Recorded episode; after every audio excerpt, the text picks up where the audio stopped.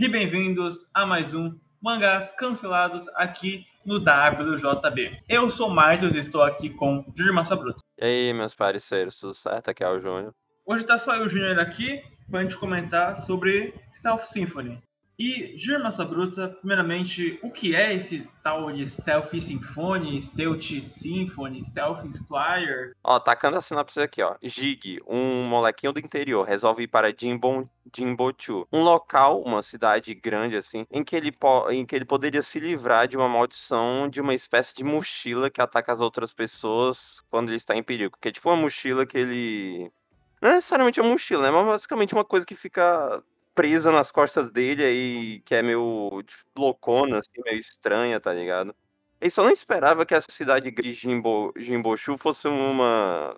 Fosse uma cidade até que meio estranha, né? Porque, tipo, tem gente pra caralho, tem muita. Não é aquela cidade clássica de tipo, ai, sei lá, tem as gangues, a polícia, as pessoas normais, pessoas normais. É tipo, não, tem a polícia e tem um grupo que é de assassinos que meio que a polícia deixa existir, aí tem um outro grupo de segurança, e tem um, um grupo de segurança diferente dos outros. É. E, tipo, e tem também, tipo, cada organização tem, tem um monte de galera diferente que, tipo, não é só humanos, inclui também elfos, uns, uns bichos muito loucos, assim, ciborgues. E todos eles estão vivendo juntos e, e que o, o, Jing, o Jig, quando entra nessa cidade, ele percebe que, bem, é, para ele curar dessa maldição não vai ser tão fácil, porque essa cidade é tão complexa, né, cara? E é complexa pra quem lê, né? Tipo, ainda mais. E isso é um problema do mangá, na minha opinião. E essa sinopse tá até meio estranha, porque, cara, esse mangá tem muita coisa. Sim, tem só aqueles volumes, né? É, então, tipo. Aí tem todo um negócio de dragões, aí tem todo. Tem que explicar como é que as organizações funcionam. Quem é esse cara que é o. que tá protegendo os Gig, porque eu nem mencionei isso, porque, né. Caralho, tem muita coisa essa história, basicamente. Mas o. Acho que esse mangá, no, tacando aqui logo uma afirmação, a gente gostou desse mangá. Então Sim. eu queria começar falando do, do porquê que ele foi cancelado, porque eu não queria que ele fosse cancelado, tu também não, mas tem um motivo que, eu, que dá pra ver bem claro do porquê ele foi cancelado, de que essa história é feita por Narita Ryogo e pelo Amano Yoichi, que o Amano Yoichi foi um cara que a gente já falou no em Cancelados Passados com a Akaboshi. E o Narita, o escritor que ficou famoso com Bacana e Durarara, além do das masterpieces dele, que são as novas de Bleach, óbvio, não tem pra ninguém. óbvio, óbvio. Mas o Am... em relação à Amanda, não tem nada tão grande a se reclamar, porque o, o cara desenha muito. Até melhorou em relação a Kaboshi, porque a Kaboshi. É porque a Kaboshi também estava escrevendo, então isso não. Isso interfere um pouco. Mas a Kaboshi era muito poluída em tudo, e esse mangá é mais tranquilo, assim o cara tem muito design foda, né, cara? Principalmente o. Criativo. Mano, o porra do, do cara de máscara, velho. O cara de máscara, mano. O Troma é muito foda, cara. Eu quero uma máscara dessa, tá? Puta, outra que eu, outro design que eu gosto muito é da, da Laika, aquela menina que usa. Aquela menina que usa um, umas câmeras de bola, tá ligado? Que nem olho. Ah, que o Dig encontra no capítulo 3 lá, que tá esperando ele? É, no, na, no banco lá. Sim, sim. Puta, até o Soya, que é meio que pra ser o, entre aspas, muito entre aspas, vilão, porque. Tô botando entre aspas que esse mangá é. Tem antagonistas, no final das contas, meio que vai ter um vilão para essa história, mas meio que. As, o pessoal que parece ser do mal, entre aspas, não é do mal. É só tipo, cara, eu tô cumprindo meus objetivos e eu sou. E eu faço coisas por tais motivos, tá ligado? Sim, sim. E é, é assim que funciona o mundo. Então, sei lá, o Soya, o, o, dos personagens mais legais do mangá ser o Soya, que é o assassino, um dos assassinos principais, tá ligado? Tipo. Essa questão de você ter um personagem que não é um vilão, que tá sempre sendo irônico, mas por um motivo secreto, que tá sempre envolvido com a trama. Essa questão também da polícia, de ter a polícia e a galera da, da máfia ali, que os assassinos, né, que eles são permitidos por lei, isso me lembra bastante, sabe o quê? Bungo Stray Dogs, cara. Pode desenvolver, porque eu não vi ali. É, porque. É, realmente. Porque a gente tem o dos detetives paranormais. Inclusive, eu até consigo dizer que os poderes são parecidos. Uh, a gente tem o, o Slice mais pro final do, do, mangá ali, que é o. Acho que é o nome dele, se não for, perdão, é, erro e tal. que é o cara que tem o poder em transformar é, a roupa dele, o, o, o quanto mais custoso for, mais poderoso é, algo do tipo assim, né? Lá no Google tem poderes que são exatamente do mesmo esquema ou até iguais. O Francis faz uma coisa, só que tipo, ele perde o pedaço da, da roupa quando vai transformar em poder, sabe? Uh, e também a gente tem também o, a questão de tem a máfia do Porto, que é os mafiosos ali, e os detetives, que são meio que o, quem protege a cidade com os policiais em conjunto. Enquanto a máfia faz, tipo, pela. pelo underground da coisa, sabe? Pelo, pelo meio alternativo, entende? E aí, às vezes, aparece um terceiro elemento que força os dois a se unirem. E desse mangá tem situações parecidas, não sei? No mesmo arco onde foi introduzida a garotinha que citou antes. Tem isso, só que o ponto negativo que eu ia falar desse mangá, que é o. linkando com isso daí, o... em relação a Mano, não tenho nada tão grande a reclamar. Em em relação ao Narita, é, é meio misto, assim, porque essa história é interessante, muito personagem interessante, o cara. O cara soube o que fazer quando ele foi. O mangá foi cancelado e tudo mais. Ah, cara, dá pra ver que o. É aquele tipo de mangá que tu vê que não é feito por um escritor de mangá, e sim pelo escritor de light novel, tá ligado? É. Tu vê que, tu vê que muita. É que esse mangá, ele tinha que. Ele tinha que ter paciência, e eu não falo só em relação ao enredo, porque Obviamente, eh, obviamente, em relação ao enredo, tem todo o negócio de que é um mundo complexo, com um monte de personagens, então, tipo. Sei lá, no, naquele, naquele painel que tinha do rank do, do, da companhia V&V lá. Cara, tinha umas 10 pessoas. Se ele trabalhou três, foi muito, sabe? Eu, eu tive um flashbackzinho com a Kabocha quando teve essa cena que eu dei um pulo da cadeira, assim, na minha opinião. Uma experiência, no caso. Não, mas, ó, o... Isso em relação ao enredo do porquê que tinha que ter paciência. Só que tem outra coisa também. Como é um cara que tá escrevendo um mangá pela primeira vez, tinha que dar paciência pro cara aprender o que fazer. Porque quando tu vai ler os, o, os textos extras que ele bota nos volumes de. Ai, como é que a gente fez esse capítulo? Mano, tem muita coisa que ele escreve que é tipo assim, ó. Pô, nesse capítulo aqui eu tinha feito roteiro, assim, só que seria um. Só que ficaria tipo um capítulo de 100 páginas, aí eu tive que cortar um monte de coisa, não sei o quê. Tu vê que o cara ele queria, tipo. Que nem fazer um. Realmente que nem uma novel mesmo, no sentido de, tipo, pô, o. Em livro faz sentido, porque é aquela coisa de tem muito conteúdo em pouca página em relação a pouco a pouco material que ele te dá, muito entre aspas, porque, né, só tu palavras podem expandir pro quanto elas quiserem, sem depender de realmente algo visual, algum algum desenho, né. Mas o tem outra coisa também que me incomodou em relação ao Nari, que envolve o fato dele não ter tanto conhecimento da mídia mangá, tem alguns capítulos que tu vê que ele faz um cliffhanger de tipo, ah, e essa organização aqui e pá, e tu pensa, pô, vai falar daí do próximo capítulo. Aí o capítulo, o, capítulo seguinte muda totalmente o foco pra um negócio nada a ver. Aí ele faz no final do capítulo mesmo cliffhanger que ele fez no anterior, sabe? É, exatamente. Ele parte desse ponto de novo quando a gente tem a impressão, não, agora vai. Agora vai. E às vezes puxa pra um flashback até, né? É. Ele faz isso um pouco mais pro final. É, e o. Uma coisa que eu achei até surpreendente, porque eu acho que isso tal, eu não sei o quanto isso salvaria o mangá ou não, mas o por ser um, um mangá feito por um roteirista, um escritor de light novel, eu pensei que ele teria bem mais texto, sabe? Sei lá, se tu comparar com A one shot é uma bíblia. É uma bíblia. Não, mas o, o é porque é one shot, foda-se, né? Mas o sim, sim. Sei lá, se tu comparar com o outro novelista de sucesso da Jump, que foi o Isin, tu, pô, os mangás dele é muito carregado de texto. Aí tu vê aqui que, pô, tem muita ação que é boa, eu gosto da ação desse mangá.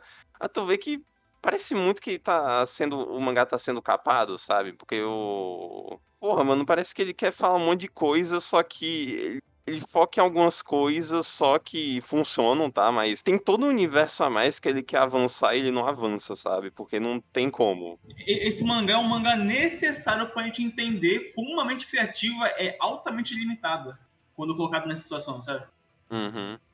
Tipo, a, a, gente tinha um mundo interessantíssimo aqui, a gente gostou dos personagens, eu achei muito carismáticos eu, eu curti bastante o, o Dig, eu gostei muito da, de gente ter um, um, um não é coadjuvante, meio que o protagonista, que é invisível. Tipo, essa ideia é muito idiota, mas é tão engraçada, tão boa também.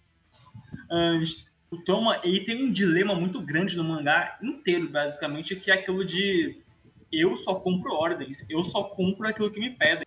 Se me pedirem para matar minha mãe, eu mato, sabe? É, ele, ele, é um cara que aceitou que é meu trabalho, então tudo vai ser perdido. Inclusive, é um painel muito lindo esse.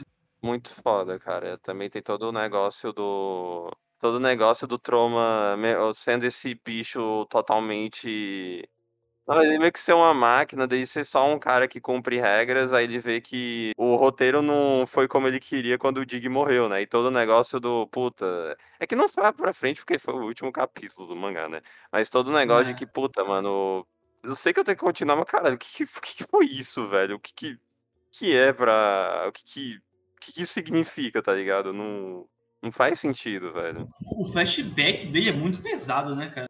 Ele mata a própria irmã e depois fala, pô, mas não fui eu, não fui eu, não, pô. Pô, quem me conhece sabe. Quem me conhece sabe que não sou. Isso é algo que me chocou quando eu fui ler. Eu acho que essa reta final é. Ela mostrava é realmente aquilo que eu falei antes. Uma mente criativíssima que foi muito limitada e que meteu o louco e ficou do caralho no final. Eu gosto muito do final desse mano. Eu acho que esse final de Stealth Symphony, ele. Em relação a Shonen Jump, eu acho, eu acho legal ele existir porque ele, ele quebra muito dos mitos do Death Note, né? No sentido de que. O, o- mano, Death Note é o seinen da Shonen Jump. Não, porque. Primeiro, que frase de merda, né? Segundo, que, mano, pra colocar um seinen da Shonen Jump é level E. E a outra frase é tipo assim, ó, mano, o final de Death Note, mano, é inacreditável, velho, pra Shonen Jump. E é mesmo. Só que o de Stealth Symphony é mais inacreditável, né? Porque o de Death Note, pá, tu sabe que é totalmente compreensível aquilo acontecer pelo que tava. pelo caminho da história, né? Agora, isso daqui, cara, do. Eu tava com alguma previsão de que alguém ia morrer nesse final. Eu tava pensando mais que o Troma ia morrer. Eu não tava esperando simplesmente o, o protagonista no. No dos últimos capítulos sendo degolado tranquilamente, e é isso, sabe? É- Essa cena dele sendo completamente decapitada pelo Soya é muito foda, é muito bonita, é chocante, porque não tem cenário, é, é só aquilo, cru, e você espera a qualquer segundo, juro, a qualquer segundo você espera que seja revertido, porque é, pra- acho que pra mim deu essa coisa. Eu fiquei, caralho, é isso mesmo? Pode ser assim, não é isso mesmo? Puta, acabou, acabou assim? Isso! Isso, é isso. Mas aí a gente vê um pequeno time skip do, do funeral do Dig. E isso, isso me deixou. Caralho, que final é mórbido, mas é esperançoso, mas eles tiraram algo com ele. Parece muito que o Dig, na verdade, ele é uma experiência. Assim, vamos imaginar que vai ter outro mangá que é uma sequência desse. E aí, tipo assim, vai, o Dig é um trauma deles, entende? O Dig foi um, algo que aconteceu, entendeu? E daí o manga começa, tipo, a partir dessa perda do Dig. Só que vamos imaginar que Stealth Symphony não existe, só essa sequel, entende? Então parece muito que o Dig foi um evento pré-mangá, sabe? Eu, entendo isso aqui, mas seria muito engraçado, porque tem o. O Stealth Symphony já tem o pré-mangá dele no, no prólogo, né? É, no prólogo que tem. Inclusive eu acho chatinho. Ah, cara, é que. Há muito um prólogo que tu. É mais interessante tu ler depois que tu lê o Stealth Symphony, tá ligado? É.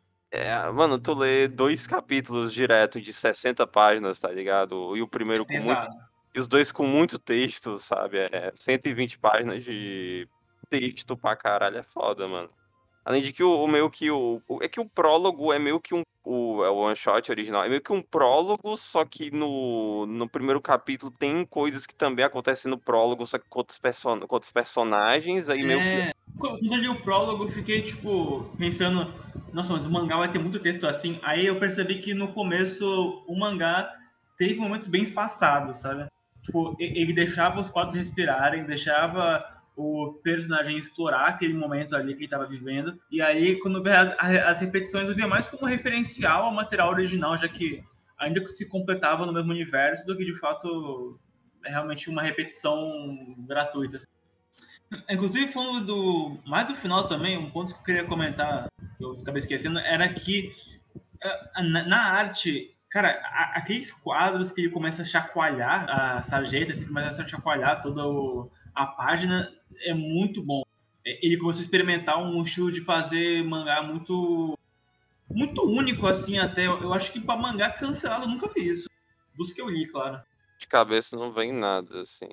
Eu sinceramente não lembro algo tão nesse nível também, de acontecer algo de. algo muito do de alguém entrando em desespero muito foda, assim, nos cancelados que a gente comentou.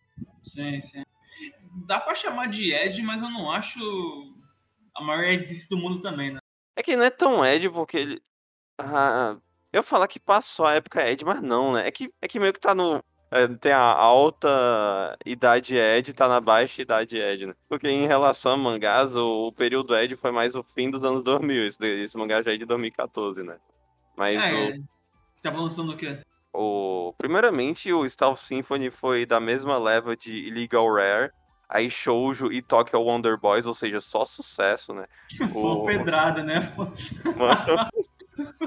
E ele foi cancelado mais ou menos na época de lançamento de Renomaru Sumo, que nunca foi, nunca vendeu tanto, mas né, teve anime e durou pra caralho.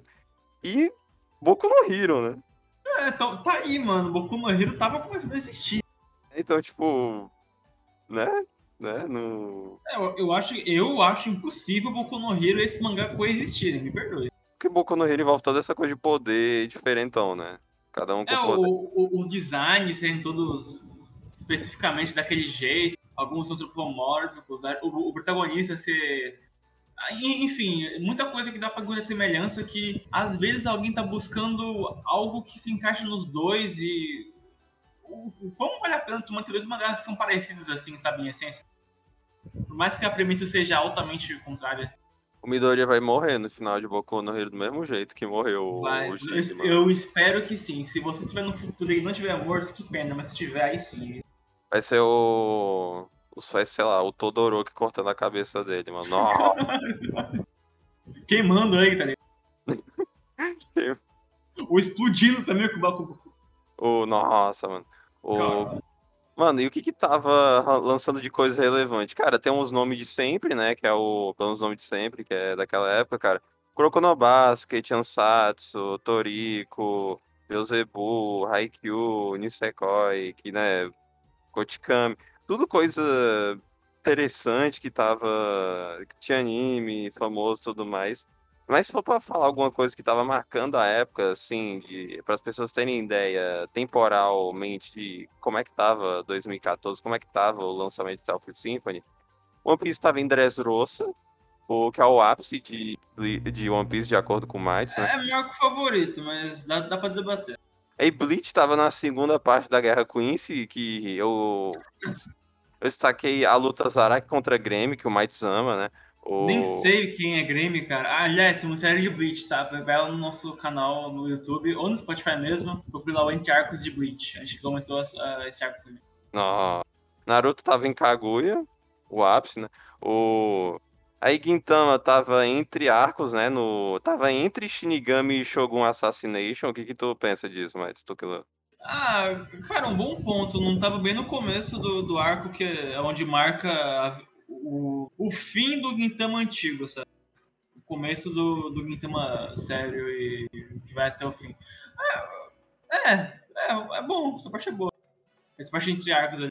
E Hunter x Hunter tava no começo do Continente Negro, né? Que é o... Que vo- você vai ouvir isso aqui em 2045 e ainda vai estar no continente negro. Então, Os caras vão estar indo no barco, né? O... Muito foda. Então, tipo, cara, não... Tem épocas piores, né? Mas, cara, esse ele, tava... ele não tava em época boa também pra lutar, né, cara? não, não né? Mas aí até que tava no. Ele poderia até chegar em alguma coisa no sentido de que Naruto tava acabando, né? Então ele, porra. Aí o- um espaço aberto aí, cara. Aí não, quem supriu esse lugar foi o Boku no Hero, né? Foi, foi. Logo depois, né? Não que Stealth Symphony fosse o novo Naruto, né? Pelo amor de Deus. Não, mas o. eu não ia em Naruto, então eu não vou nem esse mérito, mas Mas o. Cara, tu- o que que tu pensa daquele arco do. Arco entre aspas, né? O capítulo lá da padaria, mano. É muito foda, né, cara? Eu adoro esse capítulo. Acho que um dos pontos do mangá também é a interação orgânica até dos personagens. Eu, eu gosto muito do, do Soya, eu gosto como ele é tratado como, pelo Dig, como que essa troca é muito mais sobre curiosidade, não é realmente sobre tentar superpoder. Que no caso acaba virando isso né, no final do mangá, mas tudo bem. É, eu- acho que a figura do Soya é uma figura muito importante pro mangá que deixa ele bem único. Além de fato, a gente ter um, um, um coadjuvante barra protagonista invisível. Essa relação entre os três é muito boa, muito, muito boa mesmo. Eu imagino até o autor fazendo algo como ele ter sido traído, ou ser da, da Guda, que era do o Gig, ou sei lá, mas não sei. Mas eu, a parte da padaria eu acho que é um, é um bom de você colocar um personagem enigmático pra coagir o protagonista de forma totalmente natural. E é divertido, é tenso. É, eu gosto. E envolve um pouco com o, com o ponto que a gente falou antes, de que o protagonista nessa história, no final das contas, no final das contas é o Gig. Só que parece que esse, essa história tinha bem mais potencial para ser o protagonista a cidade, né? Uhum. Para representar toda essa Stealth Symphony, ó, ó. Ah, estamos chegando no final, então acho que uma coisa. Vamos fazer as perguntas, né? Acho que a coisa importante para se falar é que, tipo, esse mangá seria melhor como ou uma light novel, ou talvez um mangá mensal. Não sei necessariamente um mangá mensal, mas o. É que, cara, é o que a gente tinha falado. Essa história merece tempo e desenvolvimento e tudo mais, e o cara tá querendo fazer isso na Shonen Jump, né, cara? No... É, mangá mensal normalmente tem mais de 60 páginas, então ele teria mais tempo para desenvolver. Não, pode não ser exatamente o que ele queria, mas ele vai ter mais tempo, ele vai ter mais páginas, mais espaço, até talvez, na revista. Então, é aquilo. Eu acho que o Shonen Jump não era para ele, de fato. Ou se esse mangá fosse lançado hoje em dia, vulgo 2023, ele é um mangá que seria lançado na Jump Plus, né? É, Jump Plus, certeza. Ó, e a, a outra pergunta, é que eu- a pergunta seria do, mano, o que, que a gente faria pra fazer esse mangá não ser cancelado? Então tá aí, né? E a outra pergunta é a do, mano, ó, essa dupla lança um mangá novo, e aí? Vai atrás? Comparando o que eles estavam assim em 2014, eu acho que hoje em dia eles estariam bem melhor até. Mano, o Narita fez Bleach, né? Então, não, tipo, não... Já, já, já chegou no ápice, foda-se, tá ligado? Desiste. Mas realmente eu leria. Eu, eu acho que ainda mais da, no período que a gente tá lendo agora, os mangás da Jump, tá precisando de um mangá assim, sabe? Com, esse carisma, com esses designs é, bonitos, inteligentes, bem pensados pro, pra história, sabe? Eu ia gostar. Então eu gostaria, eu ficaria feliz até que eles vejam eles voltando. O único, a única coisa que eu ficaria com o pé atrás é se eu fosse ler um mangá e ver se que é, tipo, realmente Stealth Symphony 2, no sentido de um mundo grandioso demais pra 20 páginas. É, isso aí eu poderia me deixar o pé atrás também, mas eu, eu julgaria que eles aprenderiam, né, com a experiência passada. Cara, acho que é isso, né? Acho que é isso, né, cara? Bom, Massa Bruta, com os finais do Tchau pra galera.